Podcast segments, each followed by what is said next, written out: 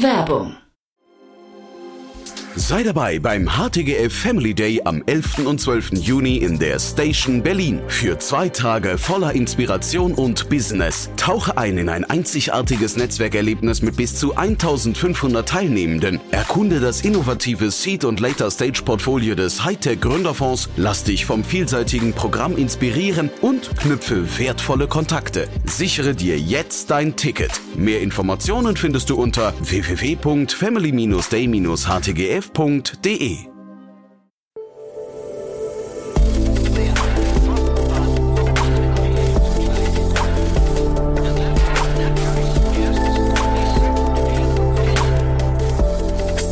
Insider Daily.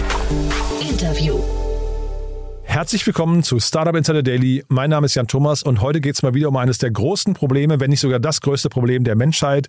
Wir sprechen über das Thema Klimaschutz und wir sprechen vor allem darüber, wie man bei gewerblichen Gebäuden die CO2-Emissionen senken kann. Denn die sind, das kann man sich ja vorstellen, wirklich ein riesengroßes Problem. Und wie man das lösen kann, das erklärt uns gleich Johannes Fütterer. Er ist der CEO und Founder von Edifion und das Unternehmen hat gerade eine Series A Finanzierungsrunde abgeschlossen in Höhe von 12 Millionen Euro. Man sieht also, das hat Hand und Fuß. Deswegen freut euch bitte auf ein tolles Gespräch mit Johannes Fütterer, dem CEO und Founder von Edifion. Startup Insider Daily. Interview.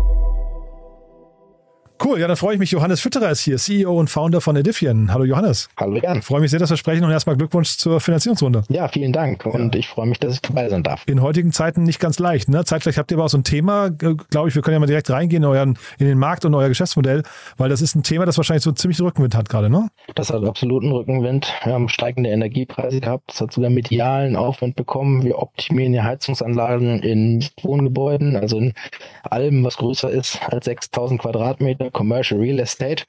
Und ähm, der Preisdruck hat zugenommen durch den schlimmen Angriffskrieg. Und ähm, gleichzeitig hat natürlich die, das Zinsumfeld und die Bereitschaft, Venture Capital zu deployen, irgendwo abgenommen. Also es uh, hat sich ich kann es nicht genau sagen, welcher Effekt welchen überkompensiert hat, aber es war auf jeden Fall ein wahnsinnig spannender Ritt. Ähm, sag doch mal was zu der Zielgruppe. Das ist ja auch nochmal ganz interessant in so einem Markt. Also mir, mir erscheint der Markt riesengroß. Zeitgleich, also das ist ja erstmal toll, glaube ich, auch für Startups, aber zeitgleich macht es das ja manchmal auch nicht ganz einfach, ne? Der Markt ist gigantisch groß. Also wir haben 2,8 Millionen solcher Gebäude ähm, in Deutschland man muss eigentlich rausfinden, wem die gehören. Also okay. es, gibt, es gibt halt ähm, insti sogenannte institutionelle Asset Manager, also ähm, BNP Paribas, Commerzreal, ähm, DK, Allianz, AXA, die großen Versicherungen zumeist. Ähm, es gibt aber auch ganz viele Family Offices und teilweise Privatpersonen, die einfach große Gebäude besitzen. Und ähm, wir machen Gebäude eben grüner, nachhaltiger, machen weniger Nebenkosten. Das ist natürlich für den Gebäudebesitzer wichtig, insbesondere für die, die institutionell das Geld verwalten. Aber es ist natürlich auch für die Mieter wichtig. Und wir helfen auch den Asset Managern, indem wir den Fach, äh, den, den Facility Managern, indem wir dem Fachkräftemängel einfach äh, ja, ein bisschen entgegenwirken, dass das Gebäude besser betrieben werden können. Also wir haben drei Kundengruppen. Das eine sind die Besitzer, das andere sind die Facility Manager und teilweise auch die Mieter. Und ich, ich könnte mir jetzt vorstellen, dass diese Kundengruppen eigentlich ein großes Interesse daran haben, mit eurer Lösung zu arbeiten. Ne? Oder sind das schwierige Sales-Prozesse? Der Sales-Prozess ist schwierig, weil die Immobilienbranche eine sehr verkrustete, tradierte äh, Industrie ist, die eigentlich wenig macht, wenn sie keinen Druck von außen bekommt. Aha. Jetzt ist Gott sei Dank und eine der schönsten Regulatoriken, die ich kenne, die EU-Taxonomie, ähm, rausgekommen und ähm, die insbesondere das institutionell verwaltete Geld muss halt reporten, wie nachhaltig die Anlageprodukte sind. Und damit ist Raum für dieses Thema geschaffen worden. Vorher war es wahnsinnig schwierig, ähm, Betriebskosteneinsparungen, weil CO2 hat die Immobilienbesitzer relativ wenig erzählt, aber mhm. Betriebskosteneinsparungen an die äh, Immobilienwirtschaft zu verkaufen. Ne? Nebenkosten werden durchgeroutet und dann hatte man immer das Problem. Auf der einen Seite der Mieter, der hat am Ende den Business Case und der Eigentümer, der möchte aber nicht unbedingt was machen und teilweise hat auch das, die Kapazität nicht. Also es ist ein hartes Brett, was da zu bohren ist aber das tun wir mit zunehmender Begeisterung. cool. Und aber trotzdem vielleicht nochmal die Frage, wenn man abhängig ist von Regulatorik, heißt ja auch möglicherweise, die kann wieder zurückgedreht werden und dann wird dieser Markt vielleicht plötzlich nicht mehr ganz so attraktiv. Siehst du die Gefahr? Nein, die sehe ich nee. überhaupt nicht. Also die Regulatorik wird verschärft. Es gab ja jetzt schon wieder zwei Verschärfungen. Einmal müssen Gebäudeeigentümer für CO2-Emissionen ihre Gebäude ähm, zur Hälfte im ähm, kommerziellen Bereich, also im nicht privaten Bereich zur Hälfte ähm, selber aufkommen. Also die können sie nicht weitergeben, die CO2-Kosten. Das wird so bleiben. CO2-Preis wird steigen. Und dann haben wir jetzt von Robert Habeck im letzten Jahr die Verordnung über Energieeinsparungen. Mhm. Ähm, Gibt es ganz tolle Namen. Energiesicherungsmaßnahmenverordnung, mittelfristige und kurzfristige Maßnahmenverordnung, wo im Prinzip ähm, Heizungsprüfung und Heizungsoptimierung vorgeschrieben wird. Mhm. Und da haben wir eben attraktive Angebote. Das heißt, regulatorisch haben wir tatsächlich gerade Rückenwind. Und das konnten wir natürlich auch in den Absatzzahlen irgendwo ähm, konverten und zeigen. Mhm ähm, was uns dann im ja wirklich wahnsinnig schwierigen VC-Umfeld, glaube ich, ähm, dann doch ähm, den Deal ermöglicht hat. Hast du jetzt schon zweimal erwähnt, das Umfeld, äh, das VC-Umfeld. Ähm, ist das gerade so schwierig, auch für solche Themen, obwohl das ja, wie gesagt, gerade ein Thema ist, was Rückenwind hat? Ich habe das Gefühl, dass ja. Also wir haben ähm, ja 255 ähm, Investoren qualifiziert. Irgendwo ein Outreach. 255. Ja, jetzt erstmal erstmal die wir gescreent haben, wo wir geguckt haben, hätten die potenziell Interesse. Ähm, davon haben wir 120 dann noch tatsächlich angeschrieben. Von dem haben wir erstmal nur äh, 75 Rückmeldungen bekommen. Ähm, ja. Davon war grob die Hälfte positiv und dann hatten wir, ähm, ich glaube, elf, die dann wirklich tiefer reingegangen sind, also einen Zugang zum Datenraum, ähm, den wir verschiedene Interviews dann geführt haben. Und zum Schluss hatten wir vier Termsheets vorliegen. Ne? Also es war wirklich ein sehr strukturierter, aufwendiger Prozess, der Aha. uns dahin gebracht hat. Wie lange hat er gedauert? Ja, der hat neun Monate gedauert. Also wow. wir haben unser Ende März ungefähr, äh, Mitte April, unser ähm, Pitch-Deck dann wirklich Camera ready gehabt okay. und haben dann tatsächlich am 23.12. um 9 Uhr morgens ging der Notartermin los und dann konnten wir beruhigt Weihnachten feiern. Äh, also toll, das freut mich für euch. Zeitgleich denke ich mir neun Monate Unsicherheit. Also man, man, man läuft ja so mit, mit Schritten Richtung Abgrund wahrscheinlich. Ne? Irgendwann geht ja das Geld auch aus. Äh, neun ja. Monate klingt schon sehr lang, ne? Ja, das, wir waren, äh, wir haben gebridged. Okay. mit, äh, mit den Bestandsinvestoren? Ja, mit Bestandsinvestoren. Mhm. Und wenn man aber ganz ehrlich ist, ähm, hatten wir dadurch, dass wir, wir haben eine gute Technologie und wir haben auch ähm, teilweise auch Strategen mit kleineren Anteilen am Cap Table sitzen. Das heißt, es wäre weitergegangen. Also wir hatten nicht diese, diese absolute Panik.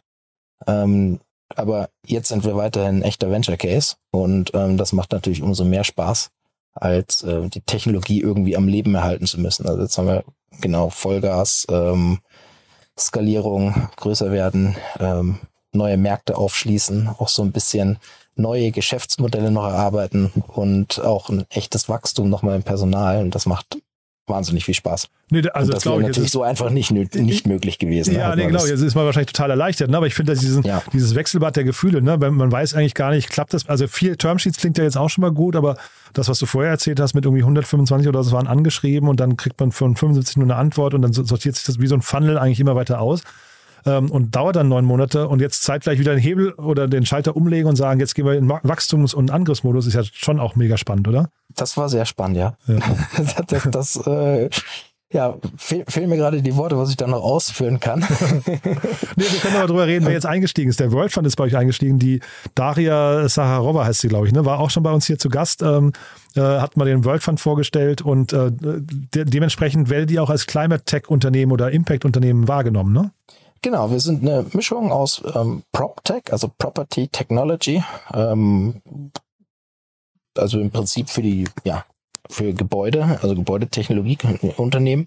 Und gleichzeitig machen wir aber aktive CO2-Spartechnologie, die relativ einfach nachweisbar hat, äh, das Potenzial hat, 100 Megatonnen CO2 pro Jahr zu sparen was die Aufnahmebedingungen für eine Qualifikation für den World Fund ist oder was, was einen für den World Fund qualifiziert und das konnten wir, können wir relativ einfach nach, äh, ja, nachrechnen, mhm. darlegen. Mhm. Und ähm, genau, Daria und dann Tim Schumacher, genau. DJ sind äh, oder und Craig, das sind die Partner, die ähm, haben wir dann alle kennenlernen dürfen. Und ähm, der World Fund ist schon einer der coolsten Impact-Fonds, die wir so auf dem Radar hatten. Komm und auch aus Köln, hat ne? auch Ähm, Tim Schumacher kommt aus Köln, genau. Das war auch ganz nett. Ähm, kam dann mit dem Fahrrad zu unserem Office geradelt. Cool. Ähm, genau, und ich glaube, er freut sich auch ein Kölner Portfolio-Unternehmen mehr zu haben, wenn ich, wenn es ich weiß nicht 100 aber ich glaube, wir sind das Einzige, was Ach, direkt wirklich? in seiner Nachbarschaft ist. Ach, spannend, ja. Äh, dann ist bei euch eingestiegen Beyond Build, die kenne ich aufgestanden nicht. Und was ich spannend finde, ähm, der, der SAP-Gründer Hopp ne, äh, ist bei euch auch eingestiegen. Genau, also die Beyond Build ist eine Investment- und Technologieplattform für die Immobilienwirtschaft. Äh, das ist, ist so ein Ding, da kannst du im Prinzip kein Pitch-Deck hinschicken. Also es gibt kein Kontaktformular. Aha. Und äh, die geistern aber wirklich auf den einschlägigen Veranstaltungen rum und sprechen dich halt an. Und ähm, da stehen dann verschiedene Family Offices hinter. Da stehen, stecken noch ein paar mehr hinter. Also der Patrick Adenauer mit ähm, Bauwens, die sind ebenfalls mit eingestiegen.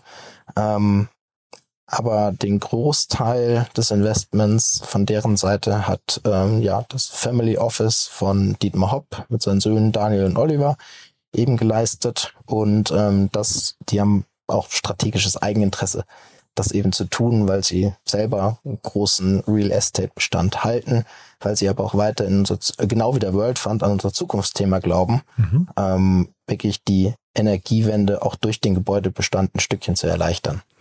Sag noch mal ein bisschen was zu eurer Zukunftsvision. Also was, ähm, was, also wie geht's jetzt bei euch weiter? Was sind so die nächsten großen Themen? Die nächsten großen Themen sind natürlich unsere Bestandskunden weiter durchdringen. Das ist das Allerwichtigste. Gemeinsam loslaufen, der, der Partner zu werden, mit dem die Gebäude Stückchen für Stückchen dekarbonisiert werden. Also immer wenn es darum geht, grünere Gebäude zu haben mit günstigeren Nebenkosten, dann sollten unsere Kunden zuerst an uns denken. Und das Zweite ist wirklich, wir wollen neue Geschäftsmodelle erschließen. Ähm, wir wissen ja, ähm, Photovoltaik und Windkraft werden weiter ausgebaut. Also wir werden immer mehr erneuerbare Energien im Stromnetz haben. Und die sind volatil. Das heißt, wir brauchen auch höhere Übertragungskapazitäten und wir brauchen größere Speichermassen. Aber wenn man dann hinguckt, gerade Übertragungsnetzausbau, es geht in Deutschland fast gar nicht voran.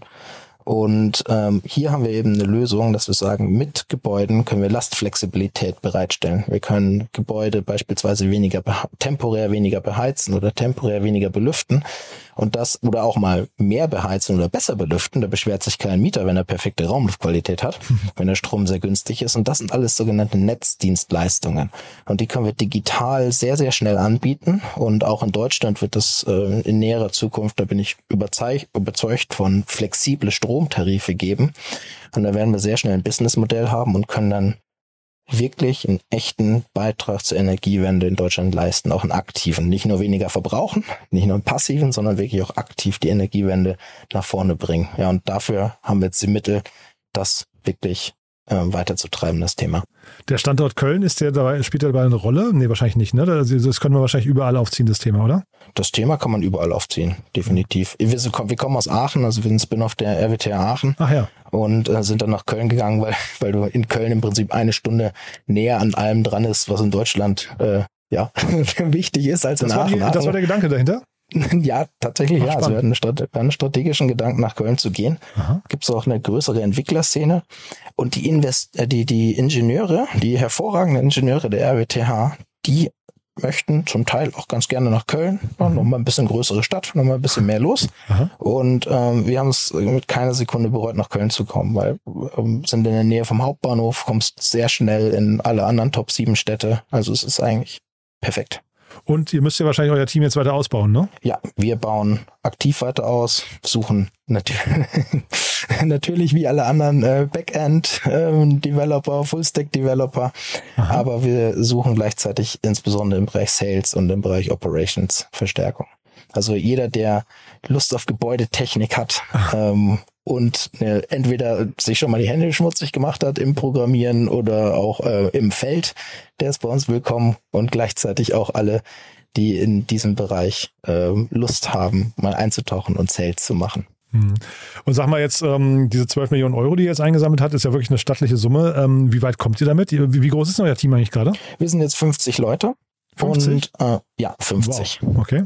Und jetzt muss man einfach gucken, wie es äh, traction-mäßig weitergeht. Ne? Wir haben eine, große Aufgabe, wir müssen jetzt liefern. Das ist sind teilweise komplexe Dienstleistungen. Also es ist tatsächlich echtes Deep Tech. Man hat da draußen, äh, es ist keine ähm, Dating-App, die direkt skaliert. Ne? Also es ist, ist wirklich, wir müssen ähm, die Gebäude aufschalten, wir müssen die Daten strukturieren. Dazu benutzen wir natürlich moderne Technologie, dazu benutzen wir KI, aber da ist auch immer noch ein Stück Service mit dabei. Da sind verschiedene Stakeholder mit an Bord, die gemanagt werden müssen. Also es ist echt eine komplexe Dienstleistung und die müssen wir jetzt noch besser und so gut wie möglich strukturiert kriegen und das wird einen Ausschlag auf unsere Traction geben und dann mhm. gucken wir, wie wir weitermachen werden. Wir sind da ähm, sehr ambitioniert.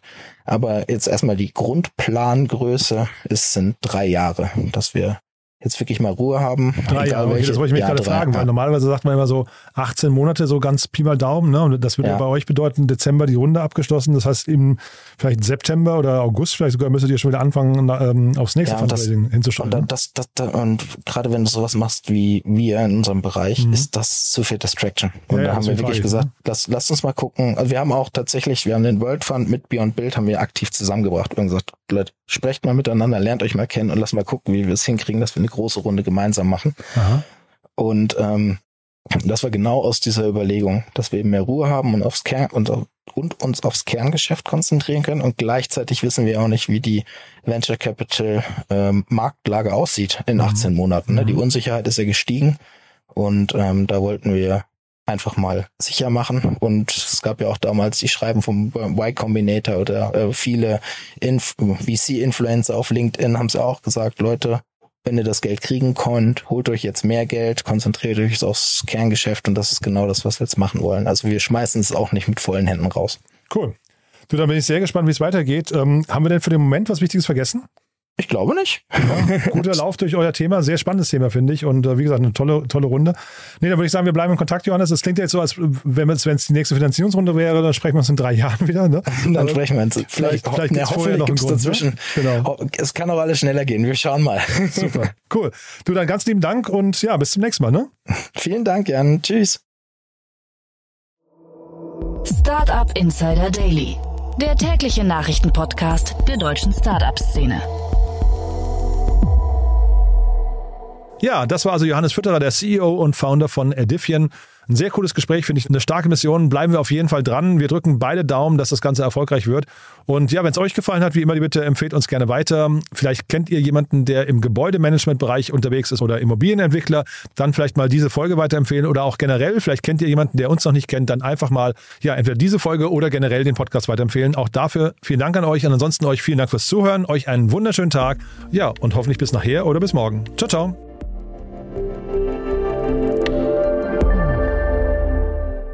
Diese Sendung wurde präsentiert von Fincredible. Onboarding made easy mit Open Banking. Mehr Infos unter www.fincredible.io.